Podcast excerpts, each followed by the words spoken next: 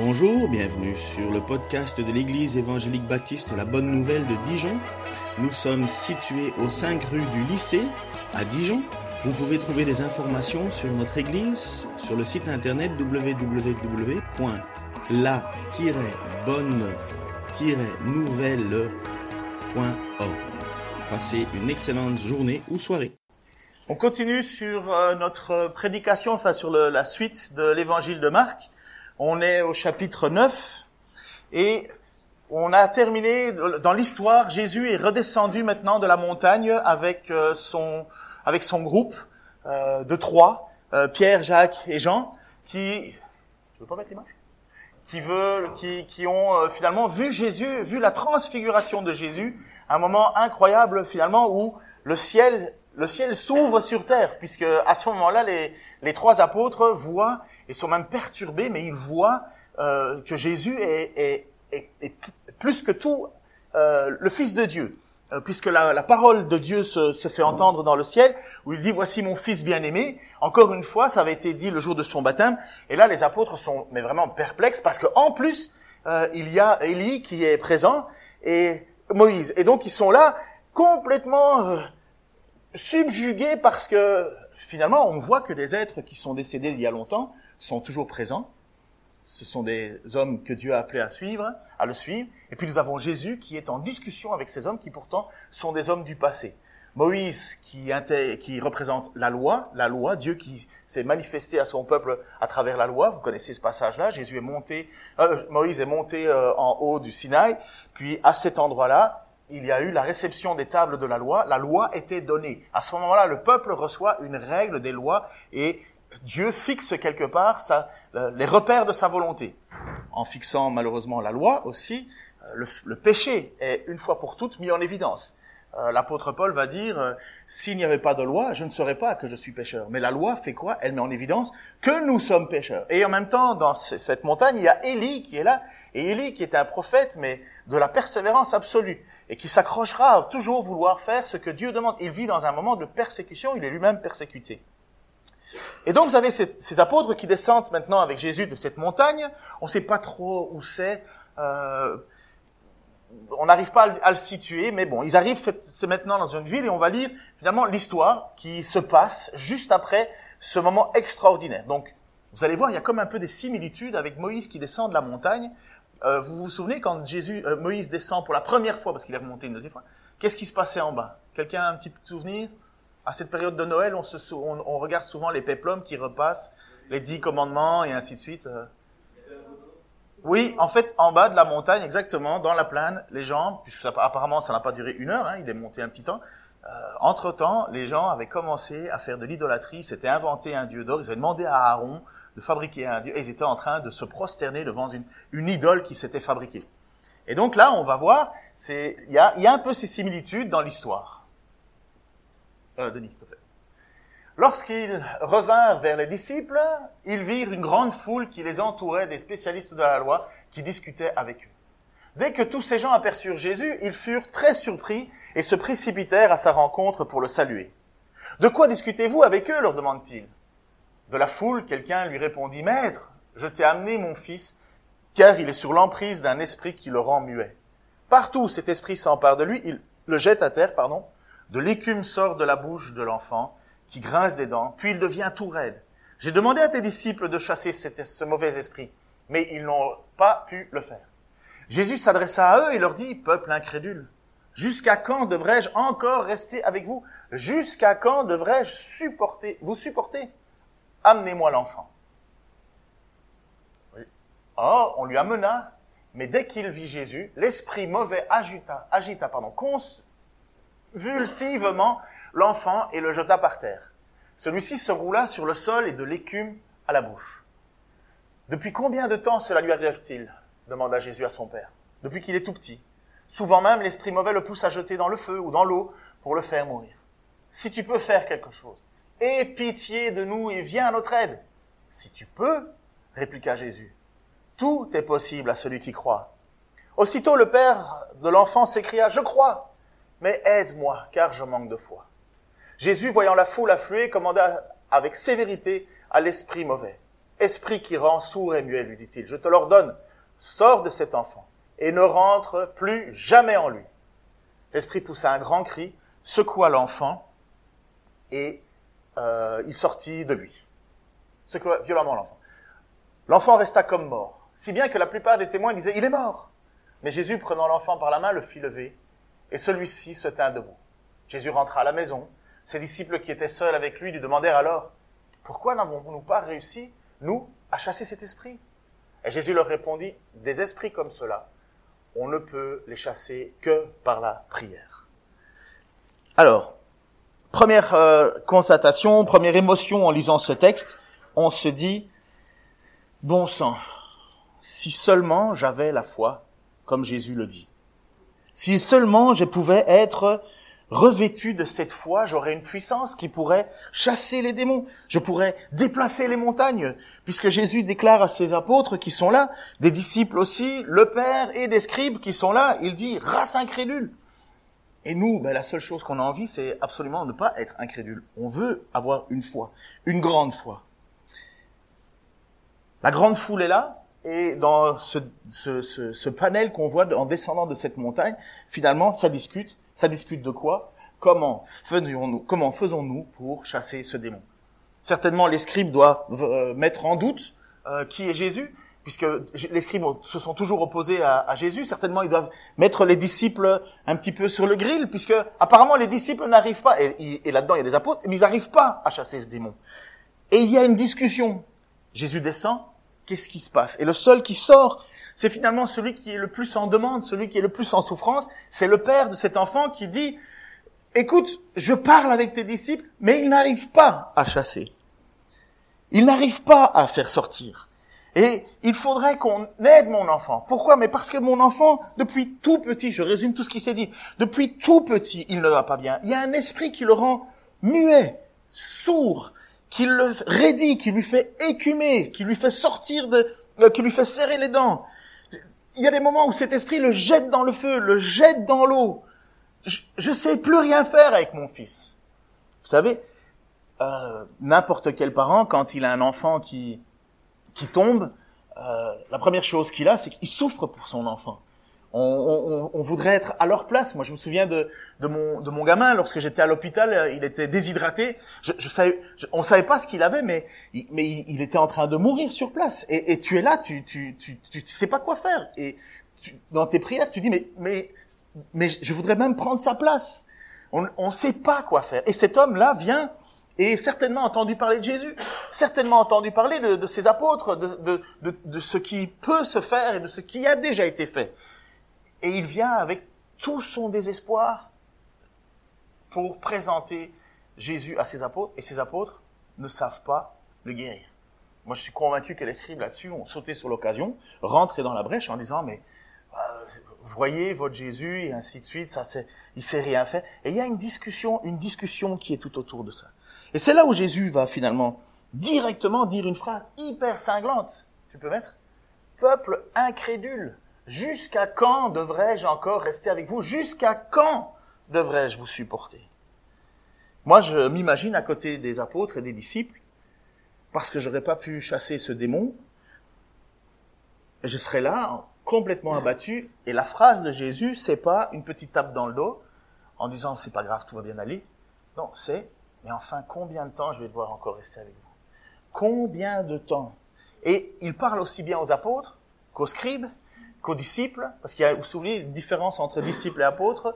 Un apôtre peut être un disciple, mais un disciple n'est pas un apôtre. Un apôtre, ce sont ceux que Jésus a choisis, et, les disciples, ce sont tous ceux qui sont quelque part des, des, suiveurs de Christ. Nous sommes des disciples de Jésus. À partir du moment où nous voulons obéir à sa, à sa parole, le suivre. Et donc il y a les apôtres, il y a des disciples, il y a des scribes, il y a la foule et il y a le Père. Et là, Jésus parle à tout le monde. Par contre, un petit détail qui vous a peut-être pas échappé, si vous êtes fidèle à, l'étude qu'on fait, les apôtres avaient reçu pourtant le, pouvoir de chasser des démons. En Marc 6, donc là on est en 9, donc Marc 6, trois chapitres avant, regardez. Donc ça se passe en Marc 6, 7, et puis je vous ai fait une petite espace, et puis 12, euh, 13. Il appela les douze et les envoya en mission, donc ça c'est les apôtres, deux par deux, en leur donnant autorité sur les esprits mauvais. Ils partirent donc et proclamèrent qu'il fallait changer de vie. Ils chassaient aussi beaucoup de démons et guérissaient de nombreux malades en les oignant d'huile. Qu'est-ce qui s'est passé entre-temps que vous avez les apôtres qui sont là, et au moins il doit y en avoir neuf, vous avez les apôtres qui sont là, incapables de chasser ce démon, et les scribes qui les poussent en disant mais finalement euh, vous savez pas faire ça, euh, il y a un brouhaha et l'homme est totalement désespéré, le père de l'enfant, et finalement il court vers Jésus. Et Jésus leur pose la question en disant mais combien de temps je vais devoir rester avec vous? Dans le texte il y a Jésus qui dit ô peuple incrédule, ô peuple incrédule, et ce ô qui est traduit en français par ô, hein, bien sûr, il, il, il émane une émotion. C'est vraiment une, émotion de la part de Jésus, comme s'il était presque fatigué. Combien de temps encore je vais devoir rester avec vous? Et on voit que c'est pas juste une phrase comme ça lancée en l'air. On voit une tristesse en fait en Jésus, une tristesse de, de, se rendre compte que ça fait déjà deux ans qu'ils sont avec les apôtres.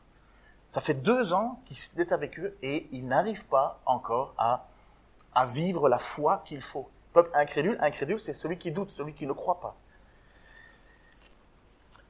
Mais ça, c'est la nature humaine, malheureusement. C'est vous, c'est moi, c'est eux. Et c'était même ce qui s'est passé à l'époque de, de, Moïse, lorsqu'il sortit d'Égypte. Vous savez qu'en sortant d'Égypte, le, peuple a vu des manifestations extraordinaires, des choses qui, qui, qui nous laisseraient complètement sans voix. Et à Dieu parle à Moïse et il dit cette phrase qui presque est le, c'est presque la copie de ce que Jésus vient de dire maintenant. Voici ce qu'il va dire en nombre 14, 11. L'Éternel dit à Moïse, combien de temps ce peuple me méprisera-t-il encore? Quand cessera-t-il de me refuser sa confiance alors que j'ai produit au milieu tant de manifestations extraordinaires? Vous voyez, c'est comme un copier-coller. C'est comme à l'époque. Ils ont vu des manifestations extraordinaires. Ils ont vu Dieu agir et pourtant ils lui font pas confiance. Et là, vous avez les apôtres qui sont là, certainement les disciples qui ont déjà vu Jésus agir plein et plein et plein de fois, et Jésus est obligé de leur dire à eux aussi, mais combien de temps encore? Je sais pas pour vous, moi, enfin moi ça fait juste 23 ans que je suis converti. Pour certains d'entre nous, ça fait il y a pas longtemps. Pour d'autres, ça fait plus longtemps. Mais moi, ce que je remarque, c'est qu'au bout de 23 ans, je lutte encore et toujours avec la foi j'ai des périodes de doute. Et c'est pas parce qu'on est pasteur et en avant que c'est mieux. Au contraire, hein, je vous dis, c'est deux fois plus difficile. Parce que je peux pas faire semblant, moi, quand ça va pas. Je peux pas dire, oh, ce dimanche, je viens pas, je boude. Mais non, je peux pas faire ça. Je dois régler mes problèmes devant Dieu le plus vite possible. Je me, je me sentirais super mal de venir et d'avoir un péché énorme comme ça sans être repenti devant Dieu. On fait pas semblant. C'est pas un boulot. C'est, mais ça, c'est partout et pour nous tous, on est à la même enseigne. Même enseigne. Et pourtant, ça fait 23 ans que je lutte avec, le, avec ma foi, avec le doute, avec le découragement, avec le péché. Ça fait 23 ans que j'ai l'impression, à certains dimanches, de stagner. Pas vous? Des périodes dans votre vie là où vous n'avez plus envie de lire la Bible. Vous n'avez plus envie de, vous avez même plus envie d'être gentil avec les gens. Oui, mais attention, c'est pas rien être gentil avec les gens, parce que si on veut voir l'amour que j'ai pour Dieu, ça doit se voir dans l'amour que j'ai pour les autres.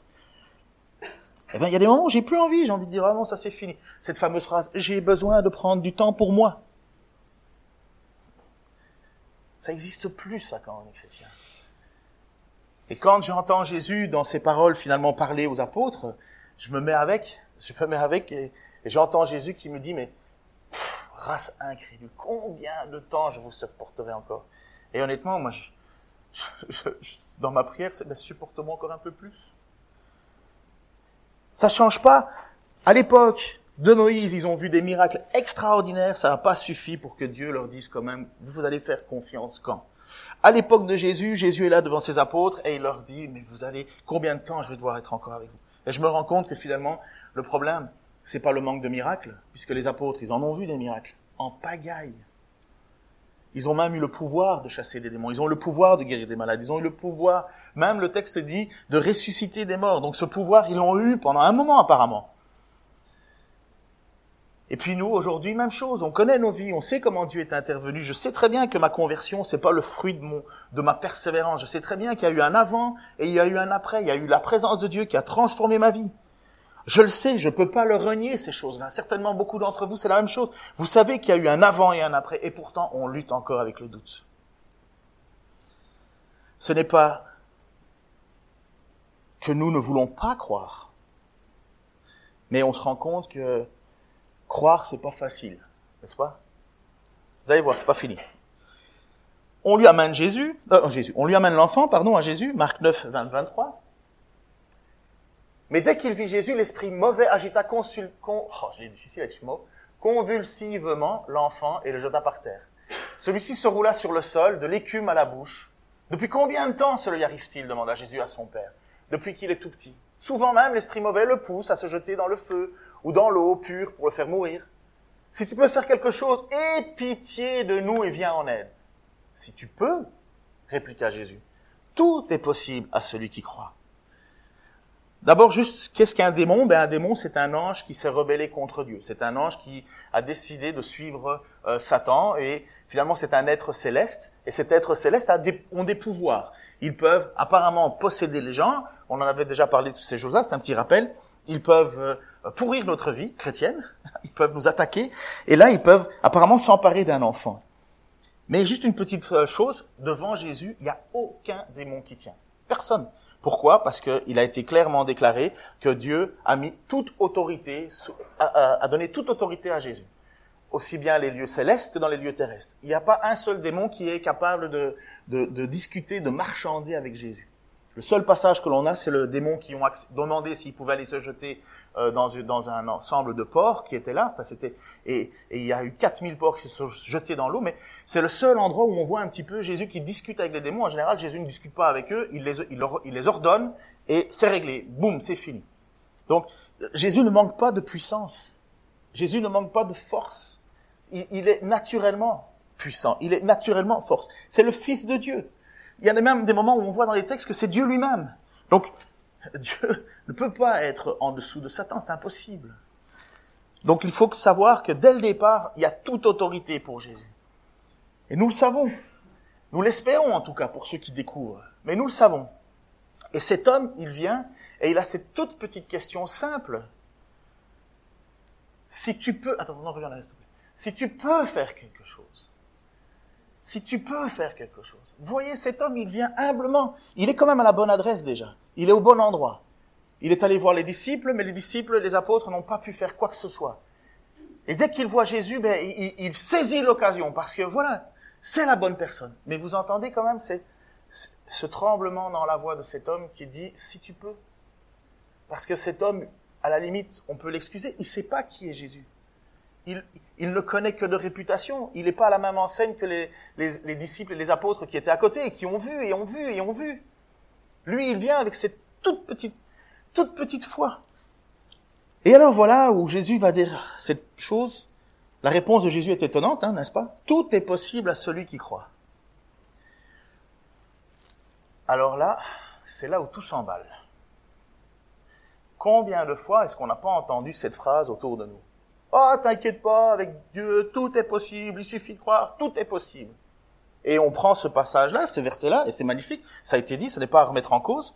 On prend ce passage-là et on pense que on met ça, un badge sur nos cœurs et on va aller euh, révolutionner le monde.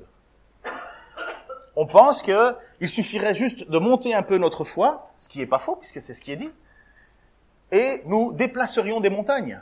N'est-ce pas? Vous l'avez déjà entendu. Ne fût-ce qu'un grain de moutarde. À l'époque, le grain de moutarde, c'est ce qui était le plus petit euh, grain connu. Connu, parce qu'on sait qu'une graine d'orchidée peut être encore plus petite, mais, mais, mais à l'époque, dans leur contexte, la graine de moutarde, c'est ce qui est le plus petit, mais c'est ce qui grandit et qui peut faire en sorte que même des oiseaux vont s'abriter dans un, un moutardier. Et là, on se dit, mais si j'avais un tout petit peu plus de foi, je pourrais Demandez à, je pourrais faire n'importe quoi. C'est pas ça qui sonne à votre oreille un peu? D'abord, est-ce que quelqu'un a déjà déplacé une montagne ici? Non. Non. Vous voyez, je, pose des questions maintenant en sachant que vous ne pouvez pas lever votre main. Qui aimerait déplacer une montagne? Qui pense qu'il va un jour arriver à déplacer une montagne? Qui a déjà entendu parler qu'une montagne s'est déplacée par la, prière de quelqu'un? Qui peut dire tout est possible à celui qui croit? Oui. Parce que Jésus l'a dit, oui. Mais vous voyez, ça, on peut le prendre de deux manières. Ou on le dit et on le prend en disant, voilà, maintenant, open bar de la puissance sur moi, je vais être hyper puissant, la seule chose que j'ai besoin, c'est de mettre du carburant. Ce carburant, c'est la foi. Allez, vas-y, rajoute-moi un litre. Boum, boum, boum. Et on part, et on sort, et on... Et finalement, en fait, on devient très vite orgueilleux avec cette vision de augmente ma foi, et, si j'avais la foi, tout est possible. Et combien de fois j'ai pas entendu ces phrases qui finalement, en fait, me transpercent le cœur. Pourquoi? Parce que nous sommes là complètement déçus, abattus, en disant, mais j'ai pas de foi. Et moi, je vous le dis honnêtement, après avoir, franchement, j'ai étudié ce texte parce que ça me, ça me turlupinait. On connaît le mot turlupiner en France? Ok, parfait.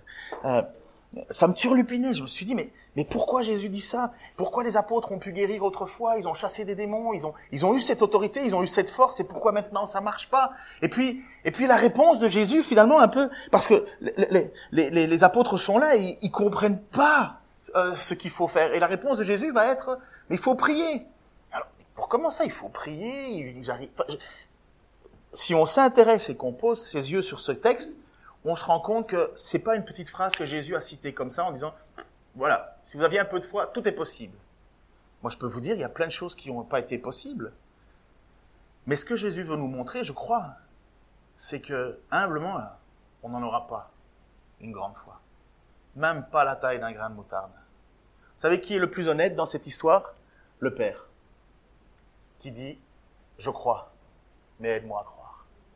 C'est le plus honnête de la bande. C'est lui qui finalement se retrouve devant les apôtres, devant les disciples, devant tout le monde. Et finalement, on se rend compte que même la foi, on l'a pas nécessaire. Même la foi. Jésus dit, mais si vous aviez la foi aussi grande qu'un grain de moutarde. Et la réalité, c'est qu'on est obligé de humblement se rendre compte que, mais je ne l'ai pas. Je ne l'ai pas. Vous savez, quand les apôtres, je, je, saute un peu les étapes, mais vous inquiétez pas, je vais vous retrouver. Jésus va dire comment les apôtres s'inquiètent en disant, on n'a pas réussi à chasser ce démon-là. On va revenir là-dessus tout de suite. Et il dit, mais c'est par les prières. Certains textes rajoutent le jeûne. Dans la Bible Sinaiticus, on n'a pas le mot jeûne dedans. Euh, ça a été semblablement rajouté après. Il y a d'autres textes qui disent, alors là, les commentaires, les commentateurs se disent c'est par la prière et le jeûne. Il y en a certains qui disent oui. Il y en a d'autres qui disent non, c'est la prière seulement. Peu importe. C'est pas, c'est pas faux. Euh, je veux dire, ça change rien à l'idée parce que le jeûne, c'est prier intensément. Mais Qu'est-ce que Jésus a demandé à un certain moment à ses apôtres quand il était dans le jardin de Gethsemane? Priez avec moi. Priez avec moi. Et Jésus va sur le côté et il se met instamment à prier tellement intensément que des gouttes de sang euh, perlent de son front et il est là en train de, de dire à, Dieu, mais s'il te plaît, ôte-moi cette coupe amère. Ça veut dire, mais essaie de trouver une autre solution. Et puis il, se repent quelque part. Il, se ravise et il dit, oh Seigneur, non pas ma volonté, mais ta volonté. Il revient et qu'est-ce qu'il voit les apôtres en train de faire? Dormir. Il les réveille, il repart, il repart prier, il revient. Qu'est-ce qu'il voit les apôtres faire encore? Dormir. Quelle est la phrase de Jésus? L'esprit est bien disposé, mais la chair est faible.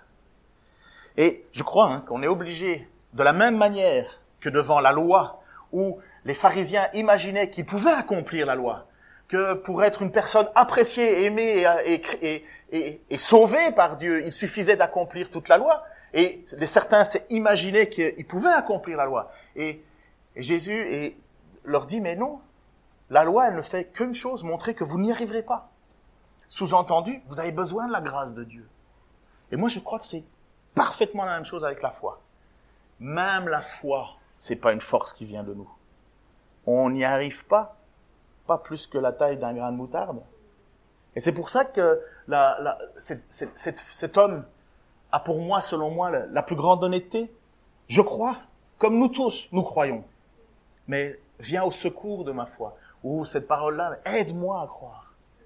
Et je crois que si nous pensons de cette manière-là, mais en fait, nous nous rendons compte que la seule solution que nous avons, c'est l'humilité. Comme ça, c'est ma position. Maintenant, je, vous savez, je, suis, je vous laisse assez libre, même que j'essaie de vous convaincre, mais je vous laisse assez libre. Moi, je suis fatigué de ces gens qui sont des, constamment en train de nous pousser à être des héros de la foi, et soyez un héros de la foi, et ainsi de suite, et des, mais, mais Dieu n'a pas décidé que je serais un héros de la foi. Dieu veut que je sois humble et soumis. Et qui a déjà déplacé une montagne? Alors je crois qu'il y a le don de la foi. Nous avons la foi nécessaire pour être sauvés, la, foi nécessaire pour venir à Jésus, la foi nécessaire comme cet homme qui, qui va vers Jésus et qui dit, je crois, je crois, mais aide-moi, parce que j'y arrive pas. Mais quelqu'un qui dit, je crois, et moi les déplace, les montagnes, je les déplace, j'ai l'impression qu'il y a quelque chose qui sonne faux. Et que, qui nous met en fait dans une situation où on croit que la puissance c'est pour nous. Il y a un moment où Dieu a donné cette puissance à Jésus. Euh, Jésus a donné cette puissance aux apôtres. Quand il les a envoyés en mission, il leur a donné une puissance. Et ils étaient même heureux, les apôtres, en disant, mais c'était génial, on voyait même euh, Satan descendre du ciel et, tomber par terre. On avait, on avait la victoire sur les, les choses démoniaques. Et Jésus leur dit, oh, oh, oh, ne soyez pas heureux que vous ayez chassé des démons, soyez plutôt heureux d'avoir votre nom dans le ciel. Même ça, là, la ramène pas trop, c'est moi. Et je crois que quand on se retrouve devant ces textes-là, même si c'est ce vers quoi on doit tendre, une foi plus grande, on est obligé, avec humilité, de dire j'y crois, j'y arrive pas, j'y arrive pas. Jésus rentre dans la maison avec ses disciples, qui étaient seuls avec lui, et lui demandèrent alors pourquoi n'avons-nous pas réussi à chasser cet esprit?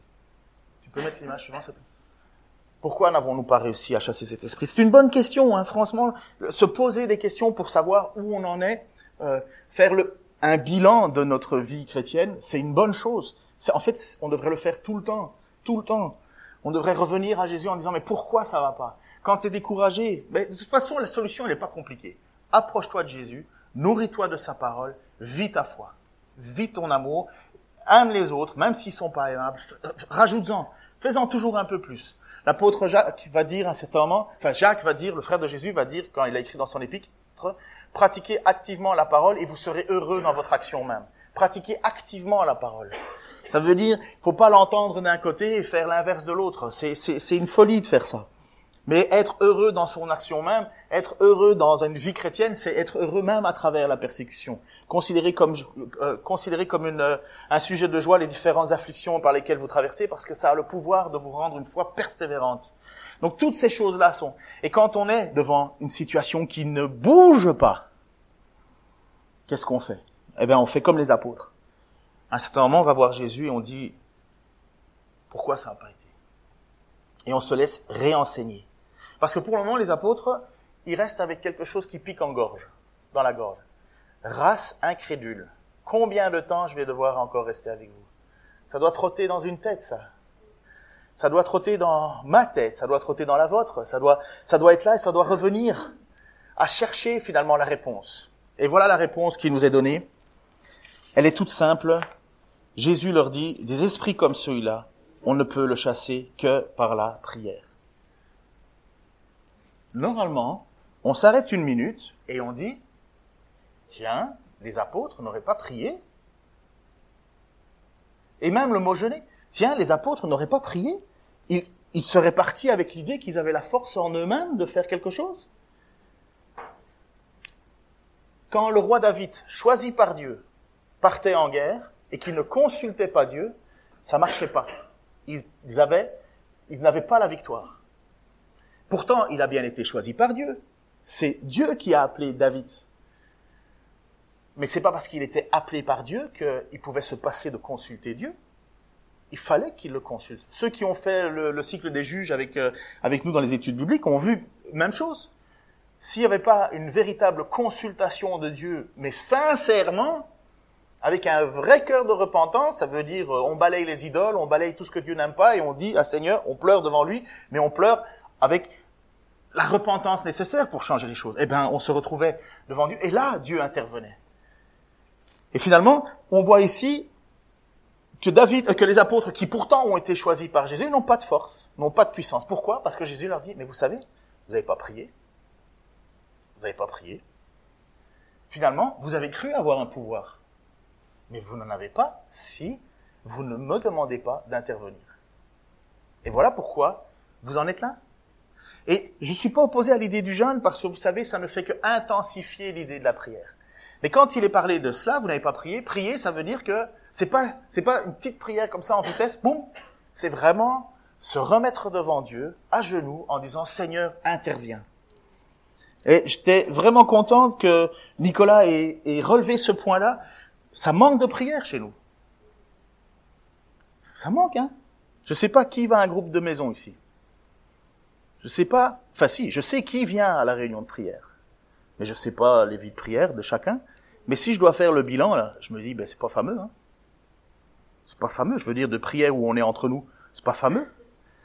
C'est, on a certainement plein de choses, on a peut-être des activités à gauche, à droite, mais, et je veux pas fustiger, mais en même temps, je, me dis, et je me le dis à moi-même, il faut que je prie plus. Bien sûr, je prie tout seul dans mon coin, euh, à la maison. On fait, en fait, un chrétien, normalement, il prie tout le temps, il est toujours en prière. Mais prendre du temps, s'arrêter de dire on va prier pour, c'est un petit peu ce que Jésus dit aux apôtres. Vous m'avez pas prié, vous n'avez pas eu de force. C'est pas que vous n'avez pas eu de force. Mon but, c'est pas de te donner une force. Mon but, c'est de faire intervenir ma force. Parce que vous priez. Parce que vous demandez quelque chose. Mais ça enlève toute cette idée de, combien de fois je l'ai déjà entendu, celui-là, Dieu nous donne une dynamisme, une puissance. L'évangile est une puissance. Et alors, les chrétiens s'imaginent qu'ils sont puissants et qu'ils sont, savez, je pense que c'est plutôt l'image de, nous qui sommes petits à genoux, et nous avons à l'arrière de nous un, Dieu puissant, mais qui agit selon sa volonté, selon son objectif. Malheureusement, comme dit l'apôtre Jacques, euh, euh, euh, il dit, vous, vous, vous recevez pas parce que vous demandez mal. Et comment vous demandez mal? Mais parce que vous demandez des choses qui sont là justement uniquement pour satisfaire vos propres envies. Et puis alors après ça, il met même la question du doute ensemble. Il dit, mais vous êtes comme des personnes, comme des bateaux qui, sont ballottés par, euh, euh, les vagues, une fois c'est oui, une fois c'est non. Ne vous imaginez pas que Dieu vous donnera quoi que ce soit. Ouh, ça fait mal ça d'entendre ça. Et on est là.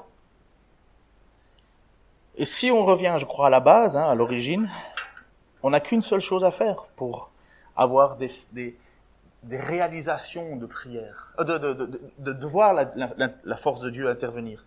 C'est plier le genou, c'est demander son intervention. Et jeûner, en fait, jeûner, ça veut dire prendre du temps. On ne jeûne pas cinq minutes. Sinon, ici, tout le monde jeûne, ok? Jeûner, ça veut dire à un certain moment avoir faim. C'est pas je me prive de gâteau ou de chocolat. J'ai déjà entendu ça, hein, d'un homme que j'appréciais beaucoup, mais quand il l'a dit, euh, ça m'a un peu piqué, là. Je me suis dit, comment ça se priver de dessert? C'est quoi cette histoire Imaginez Jésus dans le désert en disant, écoute, je jeûne, mais je vais juste pas prendre de dates aujourd'hui. Ou Moïse qui jeûne 40 jours. Même chose. Il dit, ah non, pas de thé à la menthe. Je jeûne. Non, c'est, c'est une vraie privation. C'est un, un, vrai temps de, de meurtrissure. Et pourquoi? Parce que le jeûne à la base, c'est l'idée d'une repentance, c'est l'idée de, de, de, se faire petit devant Dieu. C'est en même temps l'idée de dire je suis prêt à mourir si tu réponds pas. L'idée, il faut pas le faire. Hein. Dieu ne cherche pas à ce que nous mourions. Mais l'idée, c'est vraiment de dire Seigneur, je, je, me coupe de ce qui est vital parce que pour moi, ce qui est le plus vital encore, c'est que tu interviennes. Et voilà pourquoi je crois qu'il y a cette idée qui existe de jeûne et prière. Mais ça se fait pas automatiquement, ça veut dire que il faut persévérer, persévérer, persévérer. Et quand Jésus nous enseigne la prière, et la prière avec persévérance, il nous parle d'une histoire. Il y avait une vieille dame qui vivait dans un village et il y avait un juge unique qui ne lui donnait jamais euh, raison. Donc euh, jamais le, le, juge voulait donner droit à cette femme. Et chaque fois, la femme allait et allait voir et importunait ce juge, importunait ce juge, importunait ce juge. Et finalement, le juge dit, Bon, c'est pas parce que je crains Dieu que je vais euh, donner ce qu'elle demande, je vais le faire parce que comme ça elle va arrêter de me casser la tête. Et Jésus utilise cet exemple-là pour nous dire, à plus forte raison, votre Dieu qui est bon, ne vous, ne vous donnera-t-il pas quelque chose si vous lui demandez? Mais comment est-ce qu'elle l'a eu? Juste comme ça, petite prière? Pouf! Non, le texte, et Jésus nous dit, elle a prié intensément, persévérance, avec persévérance, avec persévérance. Et tant mieux avec persévérance.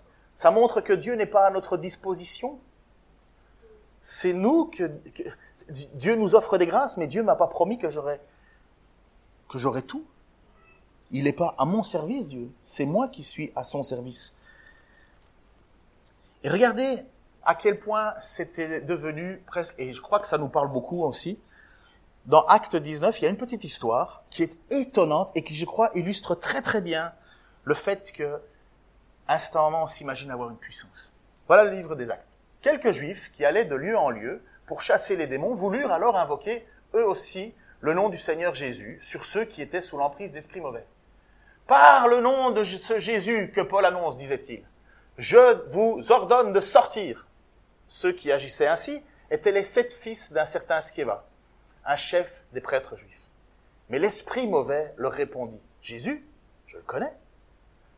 Paul, je sais qui c'est. Et vous, qui vous êtes? Là-dessus, l'homme qui avait en lui le mauvais esprit se jeta sur eux, les maîtrisa, les malmena avec une telle violence qu'ils s'enfuirent de la maison, les vêtements en lambeaux et couverts de blessures. Cet incident fut connu de tous les habitants d'Éphèse, juifs et grecs furent tous saisis d'une crainte, et le nom du Seigneur Jésus fut l'objet d'un grand respect. Eh bien, je reviens à cet homme qui est devant Jésus avec un grand respect. Il dit, je crois, mais aide-moi à croire. Je crois. Mais c'est pas moi qui vais t'épater. J'ai besoin que même ma foi, tu la fasses grandir. J'ai même ma foi n'est pas la hauteur de ce que tu attends. Même pas la taille d'un grain de moutarde. Augmenter par notre foi, ça ne passera jamais par autre chose que la prière. Au plus nous prions, au plus nous avons une relation avec Dieu. Et encore une fois, être sauvé, c'est pas connaître le nom de Dieu. Être sauvé, c'est que Dieu nous connaisse.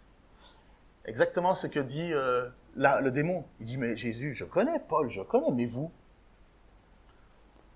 Jésus va dire à la fin, hein, vous connaissez ce passage-là, hein, euh, il, travaille quand même. Hein, euh, ce n'est pas ceux qui disent Seigneur, Seigneur qui seront sauvés, mais ceux qui font la volonté de mon Père. C'est pas, c'est pas le, c'est pas la gesticulation chrétienne qui sauve. C'est une véritable relation avec Dieu. Et donc, une véritable relation avec Dieu, ça se passe par une prière.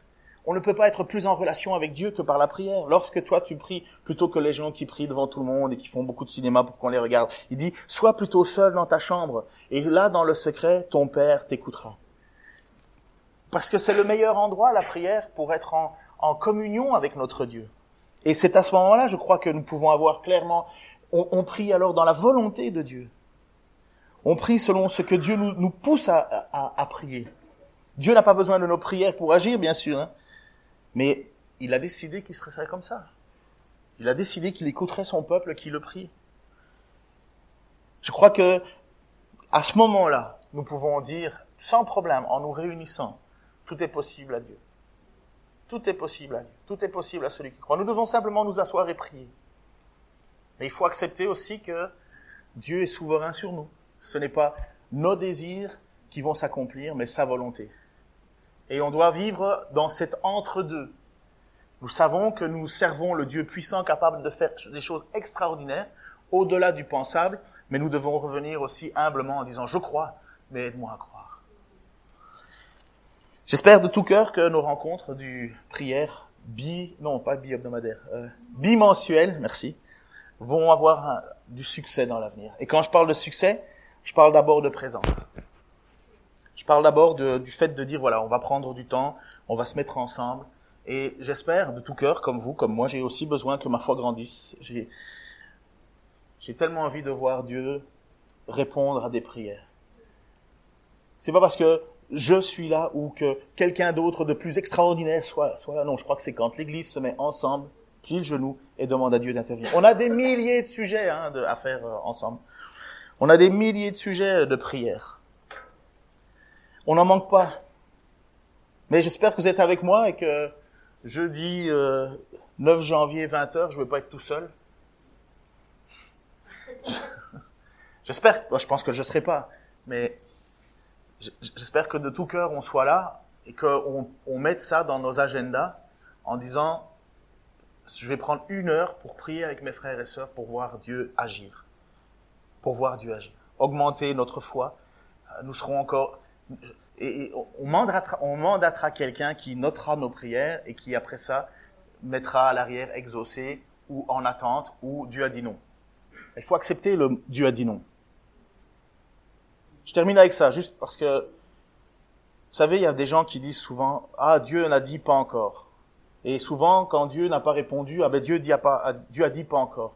Moi, je pense qu'il faut mettre aussi l'autre notion, Dieu a dit non. Parce que Dieu a dit pas encore, il n'y a rien. Dieu peut dire non. Et nous ne faisons rien d'autre que demander son action, mais Dieu peut dire non. Il n'a pas dit pas encore. Mais il nous demande de prier avec persévérance, c'est tout. On n'a pas d'autre solution que de prier avec persévérance. Alors voilà, je vous, laisse avec ça et je serai présent et avec, avec la même, le même désir de voir Dieu accomplir des choses. Parce que voilà ce que Jésus a dit pour ces questions de démons, mais je crois que ça touche bien plus qu'une question de démons. Ce genre de démons, ce genre de situation, ce genre de ne peuvent se résoudre que par la prière.